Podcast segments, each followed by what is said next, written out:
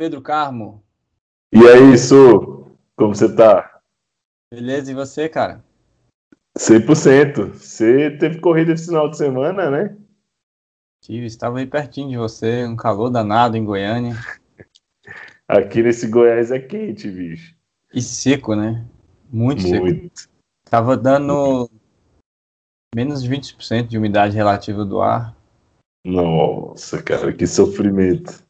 Não, e com máscara, assim, o, o nosso próprio bafo, né? O nosso próprio expiração fica irritando, sabe? Aquele ar quente e, nossa, difícil. E a, aquela máscara facial lá, o face shield, né? Uhum. É, cria uma mini sauna aqui na cabeça, né? Foi bom, foi bom estar na Copa Truck. Foi, Legal. foi bem. Como é que eu digo? Foi legal, uma experiência muito boa voltar, né? Eu tinha trabalhado É, em Tá na 2012. pista é sempre bom, né? É, e voltar à Copa Truck. A Copa Truck é uma categoria muito especial, então fiquei feliz. Muito, bastante. É. Que legal. E se, se tava sofrido para você, imagina para os motores. É, na corrida de sábado até, só seis pilotos, seis caminhões terminaram, né? E mesmo assim, esses seis terminaram porque, como todo mundo começou a quebrar, os caras tiraram o pé demais, sabe? Uhum. O Beto mesmo, que tinha potencial ali para estar virando um 51 fácil, tipo, a class- a- na classificação foi um 50 que ele virou. Então na corrida ele tinha ritmo para virar um 51 fácil, ele tava virando um 56 no final. Nossa. Então os caras tiraram o pé legal. E aí me fez trazer né, esse tópico aqui para vocês. Né, uma uma Uhum. dúvida, uma, uma curiosidade. Por que, que os caminhões quebram tanto quando o clima é quente na Copa Truck, Pedrão? É, isso é vale a pena um exercício para pensar, né? Levando É. em consideração que o volume dos motores é muito grande e eles são turbo, né? Então, É. quando você tem né, um ar mais quente, né, ou com menos massa específica, né, é, para você manter esse volume de ar entrando no motor, é um sofrimento a mais para a turbina, né? Exatamente. E aí, assim, essa é a minha opinião, né? Eu não sou o dono da verdade, mas a minha opinião é que na, no diesel é bem simples a equação. Quanto mais pressão de turbo e quanto mais óleo diesel, mais potência. É simples assim. E aí as equipes vão tentar levar ao limite, né? E aí, eu não sei se, se o pessoal sabe, antigamente era permitido catalisador, né? Porque na, na Copa Truck, ex-Fórmula Truck, não pode emitir fumaça, né? E diesel emite muito Isso. fumaça, né, Pedrão? Sim, Ainda mais quando você está no bastante. limite da potência. Então, não é permitido é, emitir fumaça. E antigamente era permitido catalisador para Uhum. cumprir essa regra, né? Só que aí que, que, que a organização fez muito inteligentemente? Proibiu o catalisador, assim, as equipes têm que diminuir a potência, diminuir a quantidade de óleo injetada para atender essa regra e, consequentemente, tem menos quebras, né? E, e acho que foi uma medida muito inteligente realmente melhorou o índice de quebras em, em dias quentes, assim. Mas em Goiânia, no sábado, não estavam aplicando muito rigorosamente essa regra, sabe? Eu Uhum. posso estar enganado, talvez eu estou esquecendo de alguém, mas acho que ninguém foi excluído da corrida, ou tomou drive-thru, né? Foi excluído, ou tomou drive-thru por excesso de fumaça. E tinha Certo. alguns pilotos emitindo fumaça, dava para ver. Porque essa regra, Aham. ela é meio polêmica porque ela é meio subjetiva, sabe? Às vezes emite um pouquinho, às vezes não, não tem um número, né? Não é Sim. não era preto no branco. E aí, enfim, sábado ninguém foi punido, mesmo tendo razoavelmente algumas pessoas com fumaça. Só que aí no domingo, e a corrida era até mais quente, porque foi meio, é, foi duas horas da tarde, no sábado tinha sido às quatro Nossa, horas da cara. tarde. Domingo foi até mais quente, só que muito menos caminhões quebraram, porque Uhum. eles estavam, eles foram rigorosos com a regra. né? Teve pi- vários pilotos excluídos na classificação de domingo por excesso de fumaça. E então, eu acho que é, foi a, a prova assim de que essa regra funciona como é, manutenção né, dos caminhões, como manutenção da confiabilidade. É, não, com certeza, né? Você, se você liberasse, por exemplo, né? Se não tivesse essa regra da fumaça e tudo, você ia ver a galera é, passando do limite, né? Na verdade. É, e aí é. você consegue ali um desempenho legal para uma volta, ok, mas o caminhão precisa terminar a corrida, né? Exatamente. Aí eu acho que é, não adianta também esperar das regras a salvação, né? As, as equipes Sim. também teriam que, mesmo sem a regra, pensar na confiabilidade, né? Então. Não, com certeza. É. Com certeza. Se, ainda mais que a gente já falou várias vezes, né? Um caminhão exige muito, né? De todos os sistemas ali, é, é muito peso envolvido, muita potência, né? É. E acaba que no... se você faz a estratégia para uma volta é uma coisa, mas pensando em confiabilidade, você tem que ser cauteloso. É. Eu coloquei no, no, no Instagram lá, FRace1, não sei se você viu, uhum. a energia cinética de um caminhão quando vai Sim. frear no fim da reta é mais que o triplo de um Fórmula 1, justamente pelo peso, né? É um absurdo, cara. É, é. Lá em Goiânia mesmo, os caminhões estavam atingindo com radar, né? Que é o tem um radar no, na reta principal, tem um radar que os caminhões têm que passar a 160, como medida uhum. de segurança, né? Mas com radar, os caminhões estavam atingindo 200, 205 por hora. É muita coisa, né? Para um caminhão de 5 é toneladas. É muita coisa, cara. É muita coisa. Mas. Todo mundo ele sofre. E você viu que teve o drive-in? O primeiro drive-in que eu ouvi falar de, de corrida. Pois é, me conta isso daí, porque é legal que a Truck e a HB20 estão juntas, né? Então o pessoal que foi assistir conseguiu ver as duas categorias. Exatamente. Os, quem, eu acho que foi até meio de última hora, assim. Eu pelo menos fiquei sabendo de última hora. Uhum. Mas teve essa ação da organização lá que é, as pessoas. Não, a, a, corrida foi com portões fechados, né? não tinha público. Uhum. Mas de última hora teve esse drive-in que é você poderia é, comprar o seu ingresso e você passava com o seu carro no pit lane, vendo as equipes e vendo os pilotos que ficaram ali. Estava devagarzinho, uhum. então dava para ver com calma todas as equipes trabalhando. Como e... se fosse uma visitação. Exatamente uma visitação, só com o seu próprio carro. E aí, Olha que legal, cara. Uh, e aí depois o pessoal pôde estacionar num, num ponto lá que dava para ver a corrida. Não, legal, né? legal a iniciativa da Truck de né, se tem abertura trazer o público e você vê que a galera vai, né? Foram muitas pessoas lá, né? Foi, foi, lotou. Eu não sei, eu não lembro, não, não sei de cabeça quantas pessoas puderam ir, né? Mas lotou, uhum. esgotou. Então foi, foi bem legal o resultado. Imagino que vai ter de novo aí. Não, legal, né? A Fórmula Truck mais uma vez, né? Inovando nos protocolos e com sucesso, cara. É muito legal ver isso. É. A Copa Truck foi, foi o primeiro esporte que eu acho, né? Não sei, não sei se teve o campeonato paulista de handball, alguma coisa assim, mas, uhum. mas o que eu saiba, a Copa Truck foi o primeiro esporte do Brasil a voltar, né? Sim. A voltar, que eu digo, depois da pandemia, né? Sim, é bem legal. Parabéns aos envolvidos.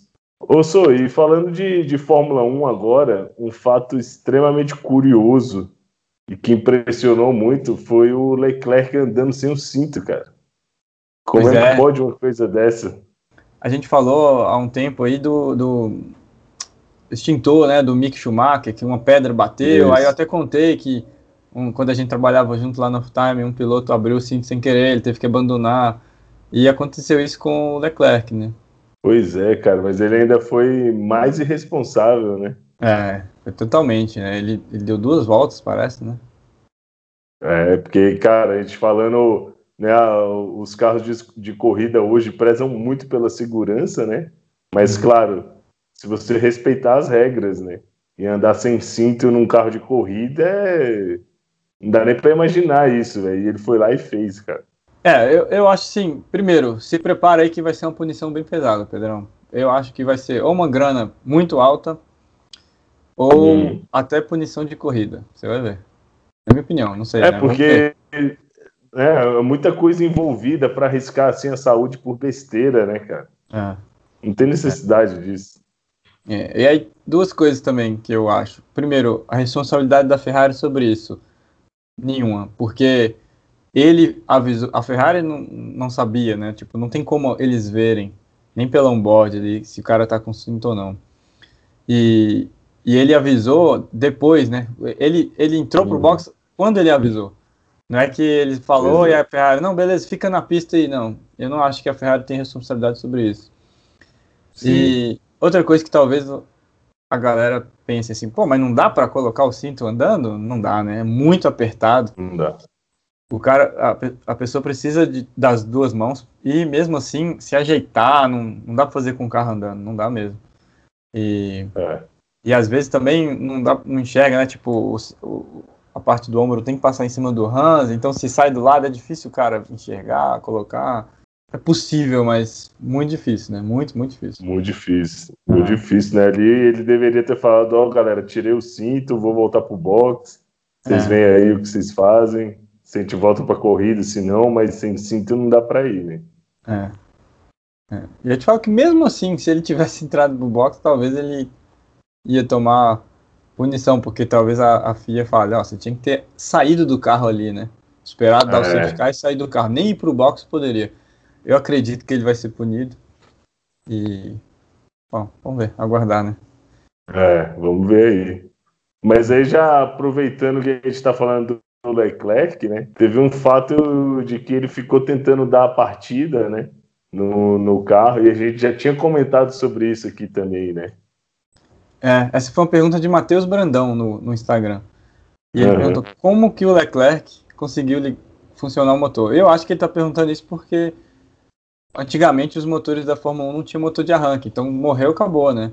Mas é, o MGUK, que é aquele motor elétrico que dá potência extra nas rodas, não é o motor do turbo, né? Esse é o MGUH. O MGUK uhum. é o motor que fica ligado direto na transmissão ele também serve como motor de arranque, né? Ele gira o motor para funcionar. Então foi, foi assim que ele conseguiu. Isso. Agora, por que, que o motor demorou a pegar e, e por que, que o motor morreu? Aí é um, algum problema. Parece, a Ferrari declarou que foi um, um problema elétrico, mas aí a gente não, não tem certeza exatamente o que foi. Né? É, por enquanto, né? É. Vamos ver o que eles falam. E falando, a Ferrari falando de motor, né? Não é só essa parte que eles têm que estar preocupados, né? Pedrão, Edinho Coelho mandou lá no Instagram, meu amigo Edinho, hum. que sabe quem é, né? Ele mandou assim: por que só o Verstappen anda bem com a Red Bull? E eu acho que ele está querendo saber a nossa opinião de engenheiro e não de comentarista, né? Porque tem. Sim. Pode ser infinitos fatores aí, né? Mas como engenheiro, o que, que você acha, Pedrão? É, isso, isso é interessante, né? Que se a gente pudesse, dava para ficar falando por esse tema aqui por dias, né? Na verdade. Porque quando você pensa né, em carro de corrida, né, estilo de pilotagem e tudo, na verdade tem que ter um, um encontro né, de estilo de pilotagem né, com o carro que você faz né, o cara. Então, você nunca faz, ah, esse aqui é o carro rápido, né? É sempre esse aqui é o carro rápido junto com esse piloto, né? Então, você tem características ali do carro que você não consegue mudar, tem coisas que com setup é, você muda, tem coisas que o piloto precisa se adaptar, né? E tem coisas que a equipe desenvolve para o piloto, né? Então, fora, outro assunto também que aí dá margem também para grande discussão é o psicológico do cara, né? Uhum. Então, se a gente for pegar ali o somatório comparando o Verstappen né, com o companheiro de equipe, que é a comparação mais próxima que a gente teria, né? Você pega um, um, cara que está adaptado àquele estilo, né? Ou que o carro já é muito bom para o estilo dele, ou ele também né, se adaptou ao carro. Só que a gente não sabe também que tipo de pressão o, o álbum está sofrendo, né? É. é, o ambiente conta também, né? E acho que o ser humano reage diferentemente em diferentes situações, né? Então, Sim. cada um vai reagir de um jeito. Eu acho que mas isso, como eu falei, não é, cabe a gente comentar, né? Eu acho que, uhum. como engenheiro, existem diferentes estilos de pilotagem, né? Então tem piloto Sim. que é mais suave no volante, tem piloto que é mais agressivo no acelerador, tem piloto que prefere carregar velocidade, tem piloto que prefere frear e tracionar. É... E tem piloto que é versátil, né? Que se adapta muito fácil a diferentes estilos de carro, né? São aqueles pilotos Isso. que andam bem em qualquer lugar. Por exemplo, Alonso. Alonso anda bem na WEC, na Fórmula 1, no kart, no rally, né? Dando um exemplo bem claro, assim, mas eu acho é. que Eu acho que tem estilos de carros diferentes e tem estilos de pilotagem diferentes e às vezes casa ou não casa, né? Eu acho Sim, que, com certeza.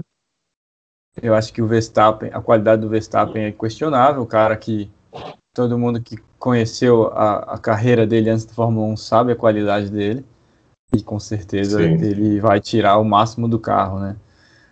Mas pode ser um pouco também do estilo dele casar melhor do que do álbum, então. Sim, vai por esse caminho aí, com certeza, né? São, são muitos fatores, né, para você analisar pontualmente só. Tem até uma curiosidade, você sabia que o Verstappen ele é o cara que gastou menos tempo do kart até a primeira vitória na Fórmula 1, sabia? Olha aí, tá não, vendo? E, e, foi um tempo, eu não lembro, eu não vou saber de cabeça, mas foi um negócio assim muito rápido. Gostou, e teve uma pergunta também do Marcelo Monteiro, né? Sobre aquela lesão que o Gelael teve, que ele é, fraturou uma vértebra batendo na zebra com um F2.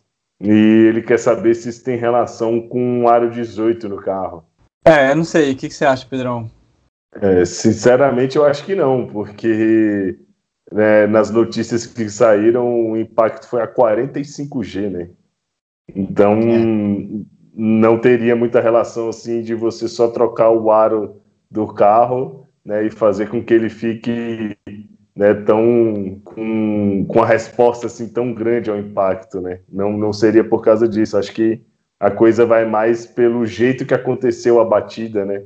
Pelo impacto em si, não pela, pelas rodas ou pelo sistema de suspensão.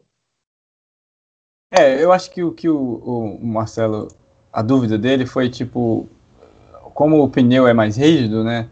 Uhum. Tem um ombro mais, mais duro, então ele vai absorver mais o, o, as imperfeições da pista e tudo. E ele tem razão nesse ponto, né? Só Sim. que se você pegar o mesmo carro e colocar um pneu mais rígido, naturalmente o engenheiro vai amolecer a suspensão, né, Pedrão? Sim. É óbvio que o setup não vai ser o mesmo, porque o pneu é diferente, mas eu acho que naturalmente a suspensão vai ficar mais mole. Então, o impacto final entre o contato do pneu e o asfalto pro piloto vai ser bem parecido, mesmo o pneu sendo mais rígido. E assim, para machucar mesmo, é realmente tem que ser um, uma batida, né? Tipo, ele deve ter pegado um, um, um ângulo ali infeliz que deu essa. Sim. essa e, e, talvez o que contribuiu é ele estar tá muito apertado aqui em cima, né? Fica comprimindo as costas contra o banco. É, se o, se o impacto é bem baixo dele, né? Vamos supor, se ele cai sentado na zebra, né? E aí o sistema de amortecimento vira a coluna dele, né? Vi, eu vi na, na Fórmula Truck em 2012 Uhum. Tô tentando lembrar quem foi, cara, mas eu lembro que foi em Cascavel. E eu não lembro, o piloto bateu e ele machucou seriamente a, a coluna também. Porque uhum. o banco tem pouquíssimo amortecimento, né? Então, se, se, pegar um. Se o chassi sofrer um impacto, vai transferir tudo pro, pro piloto. E, eu, e assim, que eu, que eu, lembro de grave foi só esse aí da Fórmula Truck. Mas uhum. já vi piloto machucar, principalmente em kart, né? Kart é muito comum.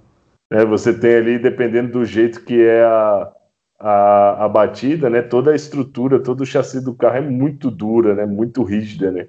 E acaba é. que a parte mais flexível dentro do carro acaba sendo o piloto, né?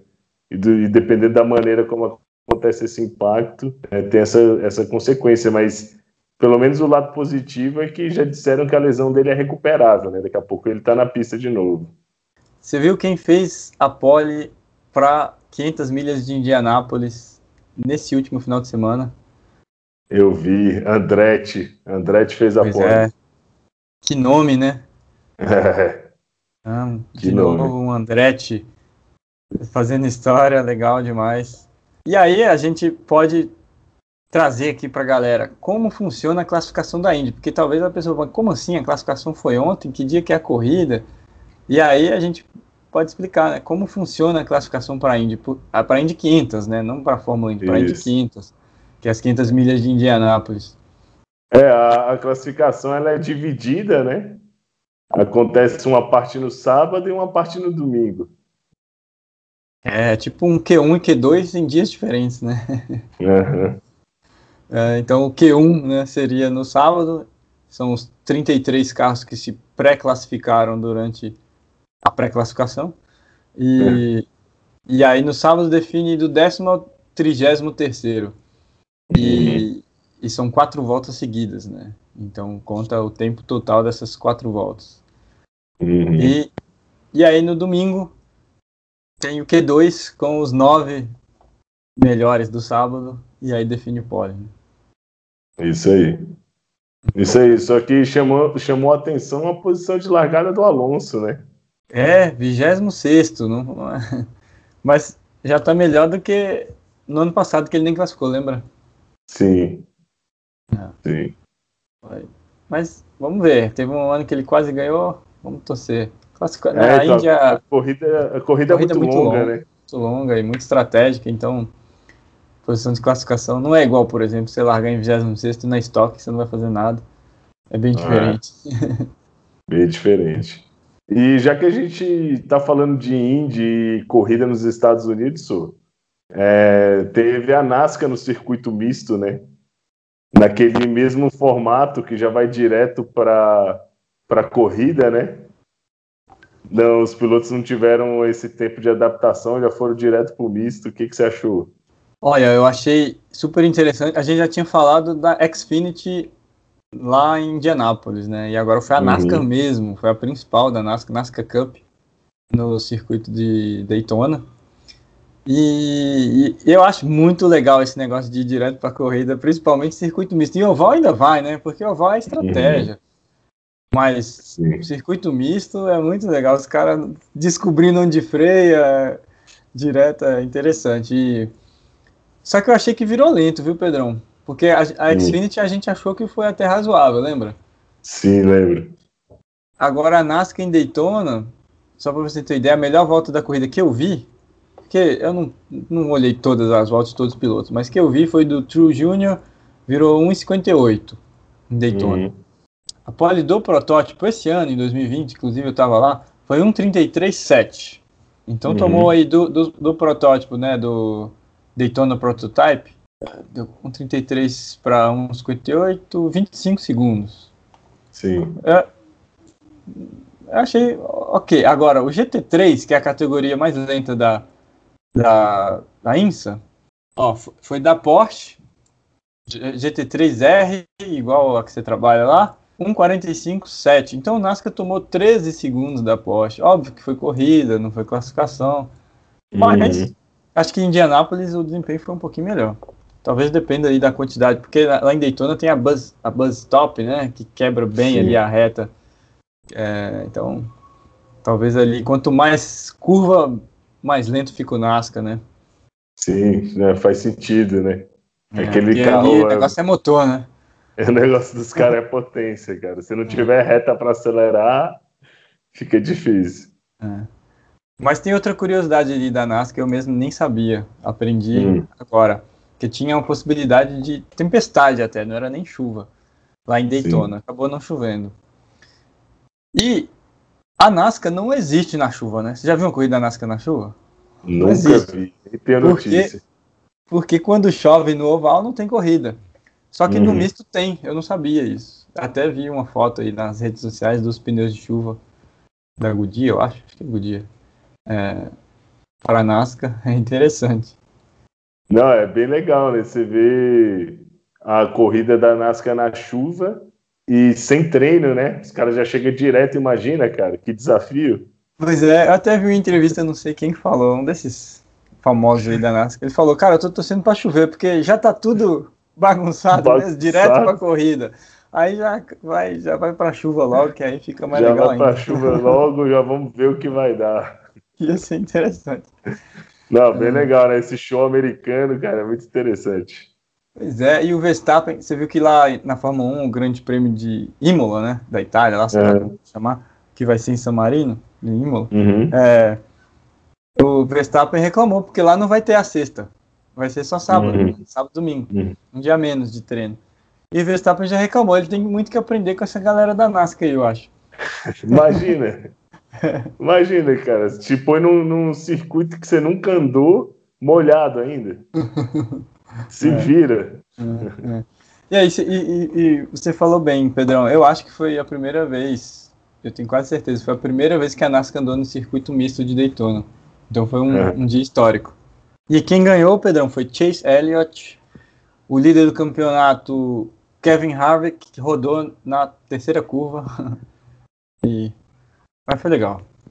Não, bem legal. Legal demais. Pedrão, Felipe Duarte, meu amigo, lá de Ibiá, Minas Gerais. Pertinho de Brasília, né? Você já ouviu falar de Ibiá? Não, não conheço não. É ali pro lado de Brasília. Pertinho não, pro lado. e ele perguntou assim: Você tem ideia de quanto pesa o chassi da moto que quase atingiu o Valentino Rossi lá na MotoGP? Não sei se você viu, acho que todo mundo viu, porque eu recebi eu vários grupos de WhatsApp aí esse acidente da MotoGP que foi bem feio. Bem feio. E, se eu não me engano, uma moto de MotoGP pesa 180 quilos. Uhum. Uma, uma, moto, por exemplo, um R1, né, um Yamaha R1, acho que pesa uns 250. E uma MotoGP pesa uns 180. Deixa eu ver aqui se estou falando certo. MotoGP weight. Na verdade, 160. Tá vendo? Eu já estava mentindo. É, é pesado, principalmente se você considerar que provavelmente ele estava no mínimo, no mínimo, uns 50 km por hora, isso eu estou chutando bem baixo, viu? Então, se atinge, realmente é um é uma, uma panca, né, Pedrão? Sim, com certeza, né? Porque ali no impacto tem a velocidade da moto, né? Que seria o projétil, e a velocidade do Valentino, né? Que não estava parado. É, então ia ser uma. ia doer, viu? Ia doer. Eu e... acho que, cara. É. Agora, eu vi aí umas notícias falando sobre, é, criticando talvez, sobre a Áustria, né, sobre a um ring, Red Bull Ring, ser uhum. é, seguro ou não para a MotoGP. Sim. E, só para as pessoas saberem, tem entidades que homologam as pistas, né, Pedrão? E aí eles Isso. consideram velocidade atingida, é, área de escape, não é isso? Isso, exatamente. As barreiras de segurança, né? Exatamente, principalmente as barreiras de segurança. Então, eu sei que uma pista para ser homologada é, para moto, normalmente o que ela tem de mais crítico em relação à pista, a mesma pista ser homologada para carro, é a área de escape. Né? Uhum. Então, tem pistas que são homologadas para carro que não são homologadas para moto porque não tem área de escape. E eu acho que, principalmente no nível MotoGP, né, que é a Federação Internacional de Motociclismo, é, ela tem parâmetros rigorosos, né? Então, pode ser que a Áustria perca essa homologação, porque às vezes acontece, né? Por exemplo, aconteceu o Curvelo, né? Sim. O Curvelo foi homologada para receber categorias nacionais e aí recebeu a Stock Car. Teve alguns acidentes feios, teve um Galide que foi parar na árvore lá, você lembra? Sim, lembro, cara. E aí, para Curvelo teve que fazer algumas alterações, inclusive de traçado. Sim. Mesmo assim, per, é, perdeu a homologação. Eu não sei como está esse processo hoje, mas na época perdeu homologação. Tem também o caso de Tarumã, que está sempre beirando entre apta e não apta para receber a categoria nacional. E até tem uma chicane, né, que normalmente as categorias mais lentas não usam. É, a Stock Car usa, tem uma chicane um pouco antes do Isso. laço. E, e, e, e, eu não sei, mas eu acho que não tem moto em, em Tarumã, né, por exemplo.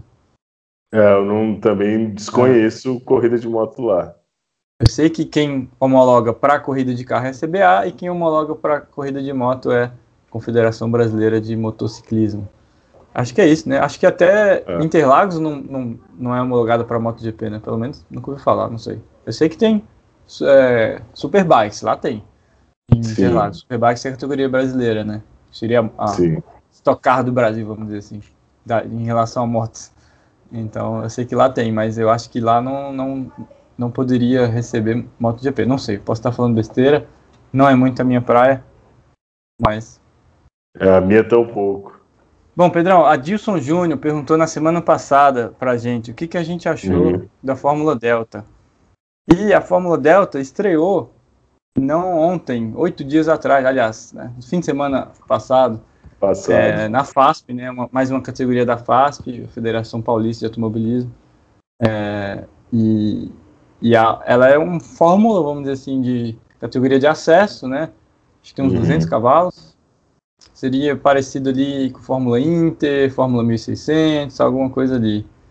E eu não assisti a corrida, né? Eu até estive lá na pista é, durante os treinos lá da FASP e não vi, é, eu não vi os carros de perto. Mas de olhar em uhum. foto assim, ele parece até moderninho, tem umas, umas, umas linhas, umas curvas bem aerodinâmicas, sabe? É, eu vejo, eu acompanho o trabalho deles no Instagram, né? Vejo bastante as fotos lá, alguns vídeos que eles colocam e achei muito legal, cara. Acho que né, mais categorias para servir de base aí para gente, para os pilotos, é muito legal. É, eu achei que virou rápido, virou 1,42. É, é rapidinho, cara. Um carro de 200 é cavalos. É Sim, é né? é muito bom. Sim, é. sem dúvida. É, e, e eles também espero que eu não esteja enganado, mas eles também é naquele sistema Arrive and Drive, né? Que é o piloto chega, um organizador faz tudo, mantém o carro, deixa todos iguais, o piloto só sente e anda. E para Fórmula isso é muito bom, porque Fórmula é caro, né? Normalmente Fórmula é caro. Sim. Mais caro que turismo. Então, é uma categoria de acesso tem que ser barata, né? Não, é muito legal, né? Já diminui ali o, a burocracia, né? O carro já chega lá, já está pronto, já está esperando. Né? Facilidade para a galera acessar a pista, né? Isso é importante. É. E fica igual para todo mundo, então não tem. Não é aquela história, quem investe mais, lucra mais, né? É, isso aí. É um bem legal mesmo. Bom, então é isso. Pedrão, brigadão, cara. Beleza, sou obrigado, satisfação estar aqui com você. A Até semana, semana que vem. Pois é, a gente se vê esse final de semana, né? Você vai estar na pista, coisa boa é. demais. Vou estar substituindo um, um, engenheiro que não vai poder ir. E, Legal. Bom, a gente se vê lá então. Lá em Interlagos, 8 milhão, assistam lá, né? Sim. Vai ser show, hein? Valeu, Pedro. Um abraço, cara. Valeu, um abração. Tchau.